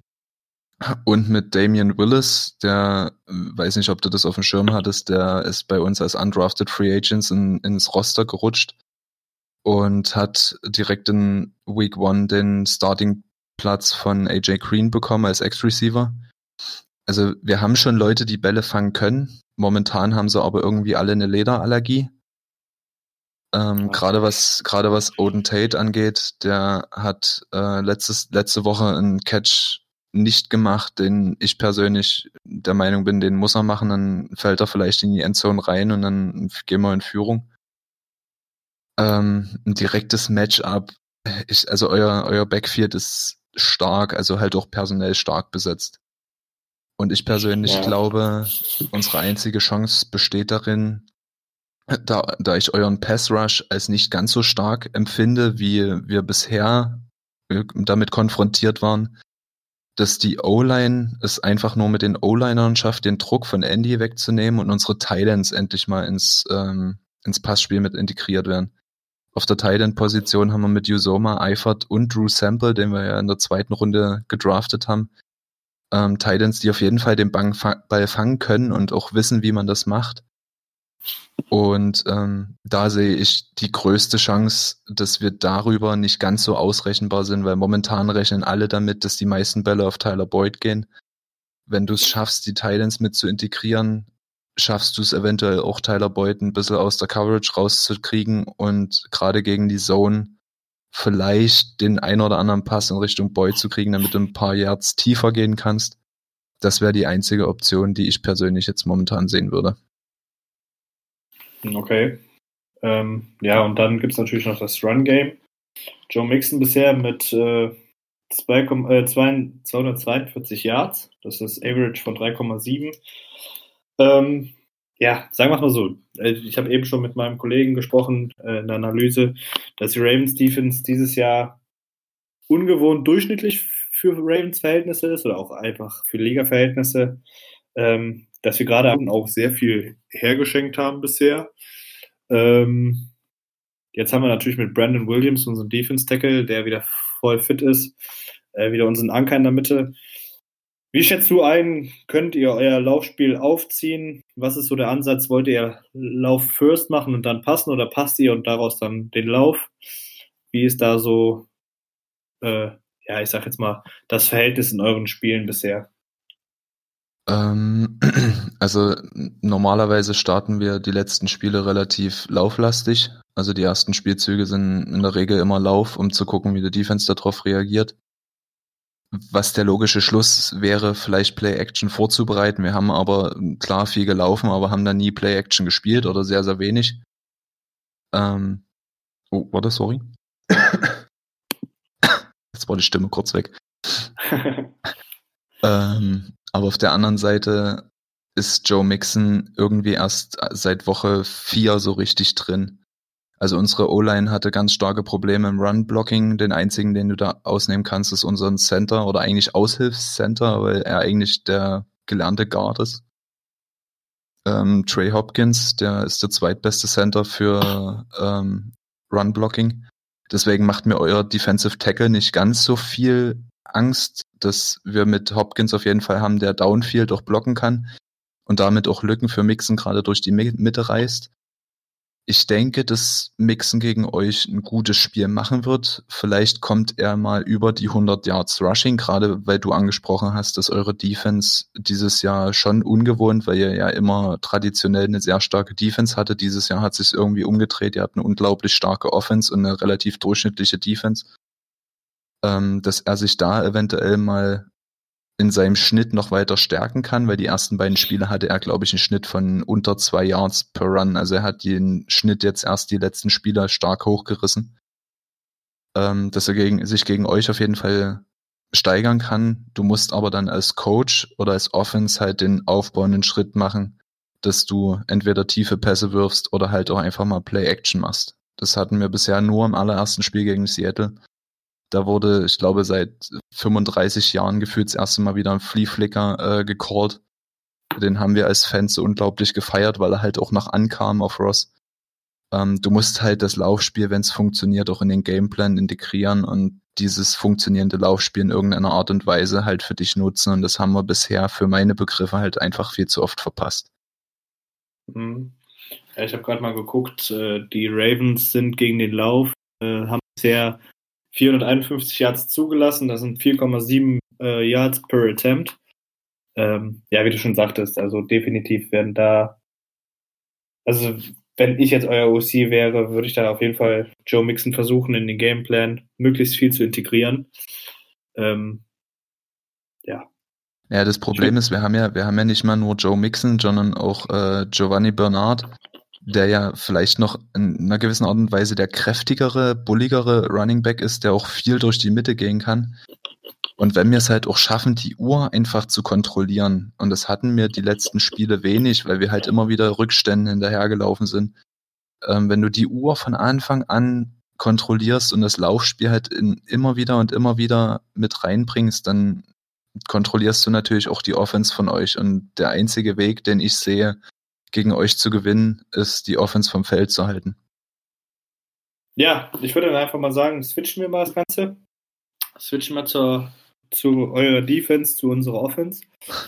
Ähm, ja, äh, sagen wir es mal so. Das größte Matchup wird sein, unsere Run-Off gegen eure Run-Defense. Also, ähm, ich habe heute noch einen Tweet gelesen, dass die Ravens im Run, äh, jetzt muss ich nochmal ganz schnell nachgucken, ich habe es mir gespeichert. Die Ravens sind eine Nummer One Rush Offense und die Bengals haben eine 31. Rush Defense. Yep. Ähm, ja, man kann schon so sagen, äh, beste Run Offense gegen schlechteste Run Defense. Ja. Ähm, ich habe jetzt euren Podcast auch heute gehört. Ähm, und ihr wart da ja auch alle relativ ja, ich möchte nicht sagen pessimistisch, vielleicht realistisch. Ähm, also gerade so was Edge-Halten angeht, ist ein Problem, dass die Running Backs immer wieder nach außen bouncen können. Äh, gerade über Sam Hubbard habe ich da so als Schwachstelle herausgehört. Ähm, ja, jetzt fallen, hast du erzählt, noch eure Edge Rusher aus. Ne? Naja, Dunlap, Dunlap fällt aus, ja. Hubbard ist Dunlap. fit, aber Dunlap fällt aus. Der war aber letzte Woche halt auch schon nicht fit. Aber wird auch definitiv eine Schwächung sein. Ja, sicher, weil er halt einfach einen Impact als, als Spieler hat. Du musst halt die besten Spieler des Gegners immer respektieren. Ähm, ja. Wenn jetzt einer von unseren besten Edge Rushern ausfällt, dann ist logisch, dass es einen Impact auf den Gameplan vom Gegner hat. Ja, auf jeden Fall. Ähm, ja, jetzt äh, weiß ich gerade nicht mehr, was ich sagen wollte. Sprechen wir einfach weiter äh, auch mit Lama Jackson weil äh, da hat die gesagt, es ist super schwer, den zu contain. Ja. Ähm, und ich muss da ehrlich sagen, äh, ich bin da tatsächlich ein bisschen der Meinung ja, in eurem Podcast gewesen oder auch als Felix. Ähm, ich meine, mit Lama Jackson seht ihr jetzt schon den dritten, ich sag jetzt mal, mobilen Quarterback, neben Russell Wilson, neben äh, Kyler Murray, der letzte, letzte Woche gegen euch fast 100 Yards erlaufen hat. Ähm, ja. Und dementsprechend hast du ja auch Tape. Und äh, aus dem Tape, das sagt ja jeder NFL-Spieler immer wieder, lernst du. Und die äh, Bengals haben ja auch Lamar Jackson gesehen. Das heißt, die werden da auch äh, das Tape nochmal auspacken. Äh, dementsprechend äh, muss ich sagen, sehe ich das nicht so auf der leichten Schulter. Einfach weil die Bengals wissen, wie man das spielen muss oder ne, in der Theorie spielen kann, wo man die Fehler gemacht hat. Und äh, dass man da auf jeden Fall jetzt die Woche drüber arbeiten konnte. Ähm, Siehst du das da anders? Sagst du, naja, zwischen Russell Wilson und Kyler Murray war schon, ich sage jetzt mal, gleichbleibendes Niveau oder hast du gesehen, Fehler gegen Russell Wilson wurden äh, verbessert? Ich weiß nicht, euren Defense Coordinator kenne ich tatsächlich überhaupt nicht. Lou Anarumo, der, der kam, ja, von, kam von den Giants. Als DB-Coach oder so, ne? Genau. Ja, genau. Ähm, ja, wie, wie siehst du das da? Meinst du, man kann an dem Ansatz angreifen, dass ihr jetzt schon Tape habt, von einmal gegen Jack Jackson zu spielen und letzte Woche Kyler Murray gesehen zu haben? Ähm, also ich weiß, worauf du hinaus möchtest. Äh, Russell Wilson hat ja gegen uns gar nicht so einen großen, großen Impact gehabt. Also zumindest im, im Rush-Spiel. Äh, gegen Seahawks haben wir insgesamt plus 72 Rushing Yards zugelassen. Ähm, das war schon das zweitbeste Spiel, was wir dieses Jahr hatten. Wir, wir haben aber schon traditionell seit Jahren gefühlt, haben wir Probleme mit mobilen Quarterbacks. Das hat eine Vielzahl von Gründen. Zum einen schaffen wir es nicht über außen schnell genug, die Pocket zuzumachen. Und zum anderen haben wir riesige Probleme mit Misdirections. Und das haben insbesondere die Buffalo Bills gegen uns ausgenutzt. Das heißt, die täuschen nach rechts zum Beispiel einen Spielzug an und dann kommt ein Speed Sweep hinter den Quarterback, einfach auf den Right Receiver wo der Ball hingepitcht wird und dann laufen wir dem wirklich 10, 15, 20 Yards Downfield hinterher. Und ähm, das, das waren Dinge, die haben uns einfach unglaublich wehgetan, also gerade im, im Rushing Game. Also ich glaube nicht, dass das Rushing Game aus einem ge geplanten ähm, Run-Spielzug gerade durch die Mitte so einen großen Impact auf uns hat. Aber gerade so eine Scramble Plays, wo unsere Defense in einer gewissen Art und Weise vielleicht auch ein bisschen Hirn fehlt, gerade auf der Linebacker-Position. Dass unser bester, also bloß mal um eine Zahl zu nennen, gegen die Arizona Cardinals war unser bester Tackler Nick Vigil auf der Middle-Linebacker-Position. Der hatte 13 Tackles. Er hat aber in dem Spiel doppelt so viele Tackles, also genauso viele Tackles verpasst, wie er gemacht hat. Bloß um vielleicht mal so, ein, so eine Relation herzustellen, was für ein Riesenproblem wir haben zu tackeln. Also selbst wenn der Running Back kommt und ein Spieler da ist, um ihn eigentlich runterzubringen, haben wir immer noch Probleme, dann vielleicht die Yards auf der Contact zuzulassen. Und das ist halt das größere Problem, was ich sehe, dass wir es einfach nicht schaffen, die Leute auf den Arsch zu setzen. Sorry, dass ich so deutlich bin, aber langsam kotzt es mich halt selber an. Kein Problem. Ähm, und ich glaube, dass da ist das wesentlich größere Problem. Und mit Lamar Jackson ähm, kommt jetzt ein unglaublich talentierter mobiler Quarterback, der es auch geschafft hat, jetzt über die Offseason, und das muss man ihm ganz hoch anrechnen, echt gelernt hat, den Ball zu werfen. Ähm, er war ja letztes Jahr wirklich nur der Läufer, laufen, laufen, laufen, laufen, weil er irgendwie gefühlt bloß Gurken geworfen hat. Ähm, jetzt aber dieses Jahr, also ist ein echt akkurater Passer und hat, glaube ich, die zweit- oder drittmeisten Passing-Touchdowns, wenn ich mich jetzt nicht irre. Ähm, oh, das, das weiß ich tatsächlich gerade nicht. Warte, Passing Touchdowns. Äh, nee, jetzt bin ich gerade bei uns. Sorry. ähm, ich weiß auf jeden Fall, er hat. Ähm, ich habe hier doch die Stats. Ja, Passing Touchdowns, die meisten. 12. Ja, zwölf. Genau. Also er, er hat echt gelernt, den, den Ball zu werfen. Und das macht ihn halt für uns persönlich noch gefährlicher, weil du das respektieren musst, dass du nicht die ganze Defense nach vorne bringen kannst um eventuell so ein Scramble Play zu verhindern, sondern du musst halt auch eure Wide Receiver und eure, euer Passspiel respektieren. Und das zieht uns halt auseinander. In einer gewissen Art und Weise kann ich da Felix verstehen, dass er so sehr selbstbewusst in unserem Podcast aufgetreten ist. Ich glaube aber halt auf der anderen Seite nicht, dass wir so eine katastrophale Performance, wie wir es zum Beispiel gegen Pittsburgh abgeliefert haben, nochmal abliefern. Und da eure O-Line ähm, jetzt auch nicht unbedingt die stärkste ist und eigentlich unser Pass Rush, also zumindest haben ja die meisten Leute im Roster im, für den Pass Rush oder die Defensive Line mit in, ins Roster genommen, ähm, ist eigentlich der Pass Rush unsere individuell stärkste Positionsgruppe, also zumindest was die Zahlen sagen. Und dementsprechend muss halt der Pass Rush einfach mal liefern und Jackson halt containen, dass er nicht ausbrechen kann, nicht scramblen kann, sondern einfach die Pocket dicht machen, dass er entweder werfen muss oder er laufen muss, also dass er nicht die Wahl hat. Und da hoffe ich noch ein bisschen drauf, dass es gegen euch endlich mal funktioniert. Ähm, ja. ja, wie gesagt, ich äh, vielleicht bin ich da auch ein bisschen, ich sag jetzt mal, ja, geschädigt vom, vom äh, Chargers-Spiel, wo, wo wir das zweite Mal gegen die Chargers gespielt haben und äh, dann keine Ideen hatten, wie wir da nochmal gegenhalten sollen. Deswegen, wenn ich äh, nochmal, ihr habt Tape, ihr wisst, wie man gegen Jackson spielen kann, beziehungsweise spielen muss. Ihr habt ihn schon mal gesehen und das macht schon vieles aus. Und äh, ja, Passing, vieles läuft immer über Hollywood Brown. Ja. Der ist jetzt mit einem Fragezeichen versehen. Dementsprechend, äh, ja. Ich bin nicht ganz so optimistisch. Ich sage, also selbstbewusst bin ich natürlich schon. Also letztendlich ist es ein Spiel zu Hause. Du musst das Spiel gewinnen, keine Frage. Ähm, aber ich glaube, es wird deutlich knapper, einfach weil eure Defense, eure Defense Backs mit Jesse Bates und ähm, William Jackson, eurem Cornerback, auch nicht schlecht besetzt ist. Also, ne, die sind natürlich für das ein oder andere Big Play auch ja, zu gebrauchen, sage ich mal so. Ja, aber momentan haben sie nicht die Möglichkeit, irgendwelche Big Plays zu produzieren, weil sie halt viel zu sehr ins, äh, ins Tackling mit involviert sind. Also die müssen immer wieder nach vorne rücken, die Linebacker unterstützen, die Spielzüge zu stoppen. Ähm, also ich will jetzt unser Team nicht komplett schlecht reden. Ich, ich spreche halt bloß ganz offen drüber, was, was ich persönlich sehe, was wir für Schwächen haben.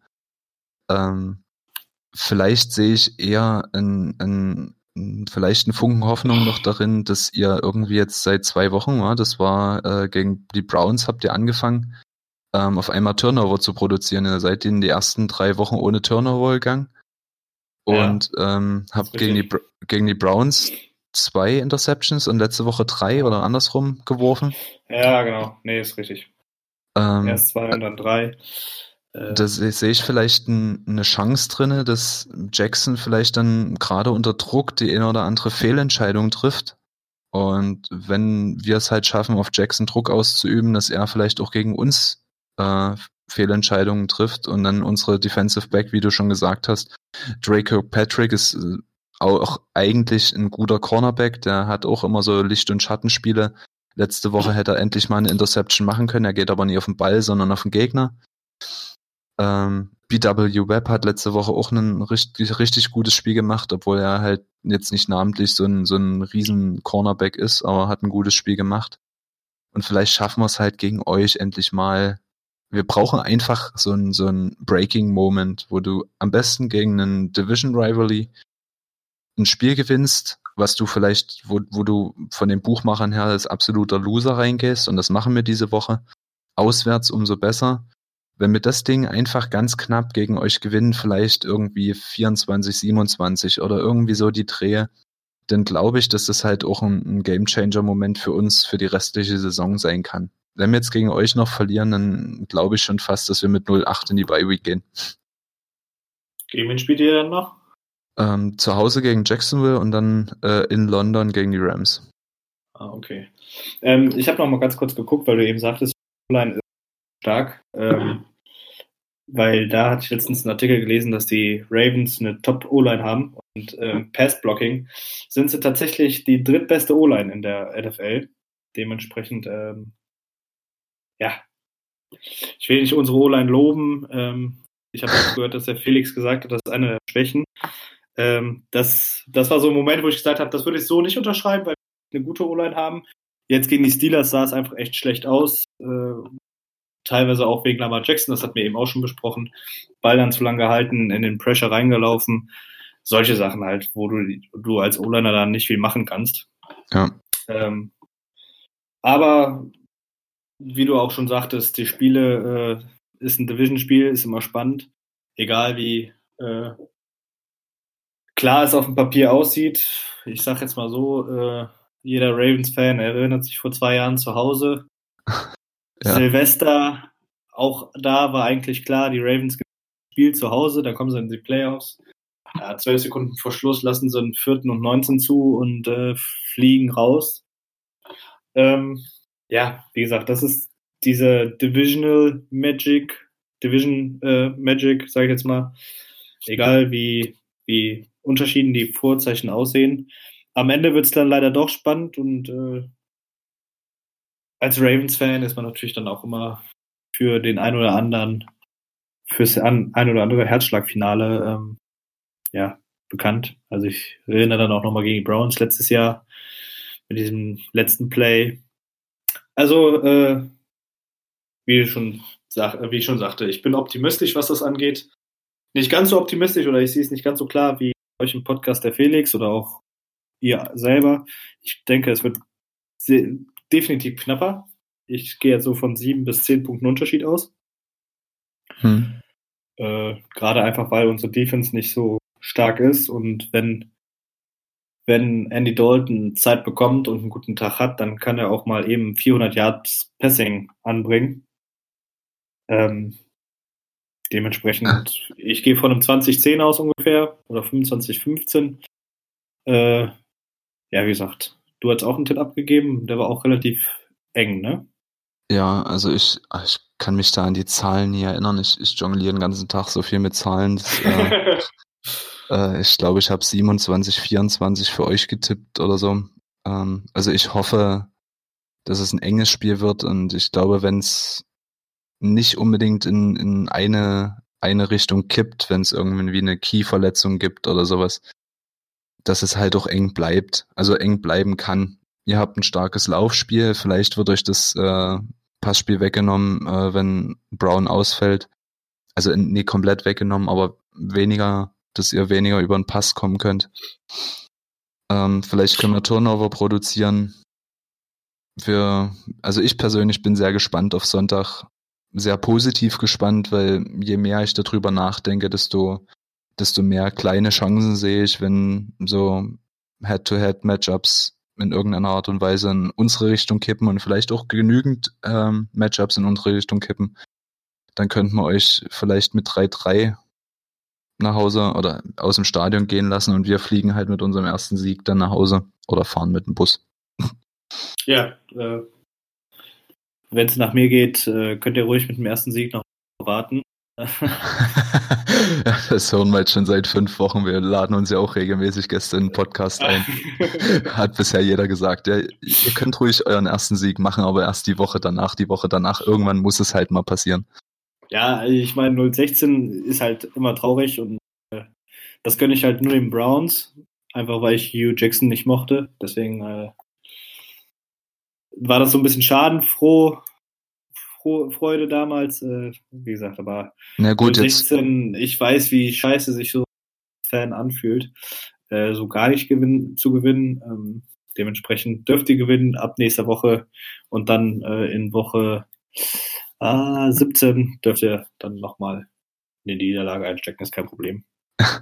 Ja, aber mit äh, mit den Browns hast du jetzt auch ein Team, was so wie, wie es halt nie prognostiziert wurde, unbedingt, äh, wo der Hype-Train volle Fahrt abgegangen ist. Äh, jetzt scheint das Team so ein bisschen in einer gewissen Art und Weise zu implodieren. Ja, es, also, ich hätte ja auch die AFC North, die ist ja stärker eingeschätzt und äh, ich hatte auch jetzt letztens mit zwei, drei Kollegen gesprochen und sieht ja im Moment alles ein bisschen danach aus, wird es dieses Jahr, ich sage jetzt mal ein 8-8 reichen, um die AFC North zu gewinnen. Und dann kommt alles darauf an, ob du dein Spiel gegen, ich sage jetzt mal, die Browns gewinnst oder den, den Tiebreaker gewinnst und dann am Ende mit 8-8 in die Playoffs kommst. Äh, wie gesagt, ich hatte die AFC North ein bisschen stärker eingeschätzt. Jetzt die Steelers mit ihrem dritten Quarterback, die ja auch dann mit einem Sieg darum dümpeln. Ja, äh, ja ne, da kann man vor der Saison noch so viele Prognosen machen. Äh, am Ende läuft doch alles anders, als, als du es erwartest. Ja, aber, aber um die ganze Dafür ist ja. Football halt einfach zu kompliziert, als dass du irgendwie äh, stumpf irgendwelche Prognosen abgeben kannst. Ähm, es gibt so viele ja. Stellschrauben und so viele Faktoren in diesem Sport, die ineinander greifen müssen. Da, ja, da auf jeden Fall. Kannst du nicht von vornherein sagen. Also ich meine, wir werden ja auch immer äh, prinzipiell immer negativ äh, prognostiziert. Ich glaube, dieses Jahr war unsere Prognose 5-11 oder sowas. Momentan laufen wir gut darauf zu, muss man ja auch mal, muss man ja auch mal sagen. Aber auf der anderen Seite kann es natürlich auch sein, wenn, wenn von Anfang an, wie in, wie in äh, Green Bay zum Beispiel, du mit einem Rookie-Head Coach mit zwei Siegen startest, dann ist es ein Selbstläufer, also in einer gewissen Art und Weise und du gewinnst enge Spiele. Du kannst halt nicht von ja. vornherein sagen, das oder das Team ist jetzt die Übermannschaft. Also finde ich persönlich. Ja, vor allen Dingen, äh, spielt, spielt ein Gegner auch so viel anders, wenn dein Top Wide Receiver dann da dabei ist. Jetzt hast du Tyler Boyd, auf den sich die Defense fokussieren kann. Hätte er auf der auf dem X-Receiver, hätte da äh, AJ Green, dann würde das natürlich auch wieder alles anders. Haben wir eben schon besprochen. Ja. Ähm, ich möchte aber noch kurz das Ganze rund machen. Jetzt hatten wir die Offense, wir hatten die Defense. Noch kurz ein, zwei Sätze zu den Special Teams. Äh, wie sieht euer Kicker aus? Kann man da einen souveränen, zuverlässigen Kicker erwarten? Ist es dann doch eher so ein 50-50-Kicker? Äh, ja. Ähm, also unser Panther ist ja Kevin Huber. Der hat äh, dieses Jahr, ich glaube, ein Average von 43, was ganz okay ist. Ähm, mit Ericsson haben wir natürlich einen Punt-Returner, also ich gehe jetzt erstmal von, von dem Returning-Team aus. Mhm. Ähm, ein Returner, der schon für das eine oder andere Big Play gut ist. Der ja letzte Woche gegen Arizona ist ja Ericsson, wie ich schon gesagt habe, mit Concussion vom Feld runtergegangen. Ähm, dann haben wir mit Brandon Wilson den zweiten Punt-Returner, der hat letzte Woche ein Average von 32,3 Yards gemacht. Also das war echt top. Ich glaube, sein längster Return war beim Kickoff 52 Yards. Also unser Special Team ist auf jeden Fall in der Lage, uns in eine gute Feldposition zu bringen. Und wenn wir selber ähm, in der Lage sind, mal Field Goals zu machen, dann haben wir mit Randy Bullock, ja, er ist äh, gerade bei meinem Podcast-Kollegen Mario, Grüße an der Stelle, nie unbedingt geliebt. Er hat äh, 80 Prozent seiner Field Goals gemacht. Er hat aber auch erst 10 Field Goals Attempt, Field Goal Attempts, sorry, gehabt aber hat alle seine Extrapunkte gemacht. Also er ist solide. Ich glaube nicht, dass er irgendwie, dafür ist er zu lange in der Liga, wenn es dann zum Beispiel um ein Game-Winning Field Goal aus 35 Yards geht, dass er dann Nervenflattern bekommt, glaube ich persönlich nicht. Also ich denke, er ist jetzt kein negativer Faktor für uns. Ja, dann hätten wir das auch hinter uns abgehakt. Äh, ich meine, wir hatten eben schon über unsere Special Teams geredet. Gegen die Steelers, das sah sehr, sehr gut aus teilweise. Die Coverage war genial. Mit Justin Tucker hast du sowieso den besten Kicker der NFL zurzeit. Äh, ja. Das ja Eier aus Stahl, kann man mal sagen. das, also da, da, muss ich auch regelmäßig einen Hut vorziehen. Der ist wirklich eiskalt, der Typ. Ja, und äh, ja, wie gesagt, ich freue mich auf den Sonntag, wie jede Woche. Äh, wird wieder ein spannendes Spiel. Ähm, Tipps haben wir abgegeben.